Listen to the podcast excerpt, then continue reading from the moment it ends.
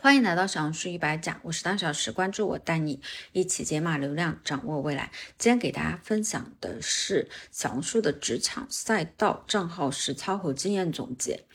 一般对于有本职工作又还要兼顾账号的人来说，其实是比较吃力的。这就要求我们有一套快速整理、输出、编辑的 SOP。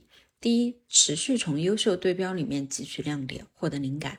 平台里面的内容确实很多，做得好的牛人也很多。我们唯有多学习、多琢磨、多对标优秀的人。平时呢，会把对标账号和朋友讨论哪些优点是可以学习的，学以致用。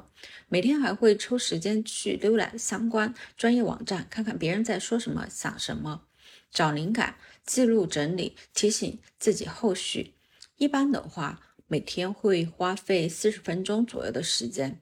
第二，再次要定期系统总结梳理。在自媒体上，为了能有持续干货性的输出，一方面持续总结自己的知识体系，做持续输出；另一方面，必须得边输入边输出。建议做一个自己的素材库，方便快速调取。那最好呢是按照专栏分类整理。比如说，运营内容会按照运营技能提升、求职面试、加薪晋级等专栏归纳整理。第三，对于火锅的内容，想办法用各种角度来创作，降低每次创新的压力。一般火锅的内容代表是平台和用户需要的，要学会将其多角度创作，这样呢，比每次都寻找新的话题创作的成功概率会大大增加。经验总结，那么在做职场赛道这段时间，基于报过的内容，简单总结一下可能会对大家有帮助的点，更适合现职场成长赛道参考。第一，起号阶段可以少量做信息整理类的笔记，比如说书单啊、网站啊、APP 等各类清单，尽量做的比别人齐全，或推荐别人不知道的内容，建议直接做图文。比视频省事，图文时间基本就是花在整理上，前期设计手图也需要花一些时间，这种啊很适合作为留钩子去引流。第二，尽量自结合自身经验做干货分享，不要干巴巴的科普，像教科书一样。每个视频、每个图文都从自己的经历或身边的经历切入，尤其是从小白走到老鸟的亲身经验，会显得更加真实、接地气。用户啊不会有被老师教学的感觉。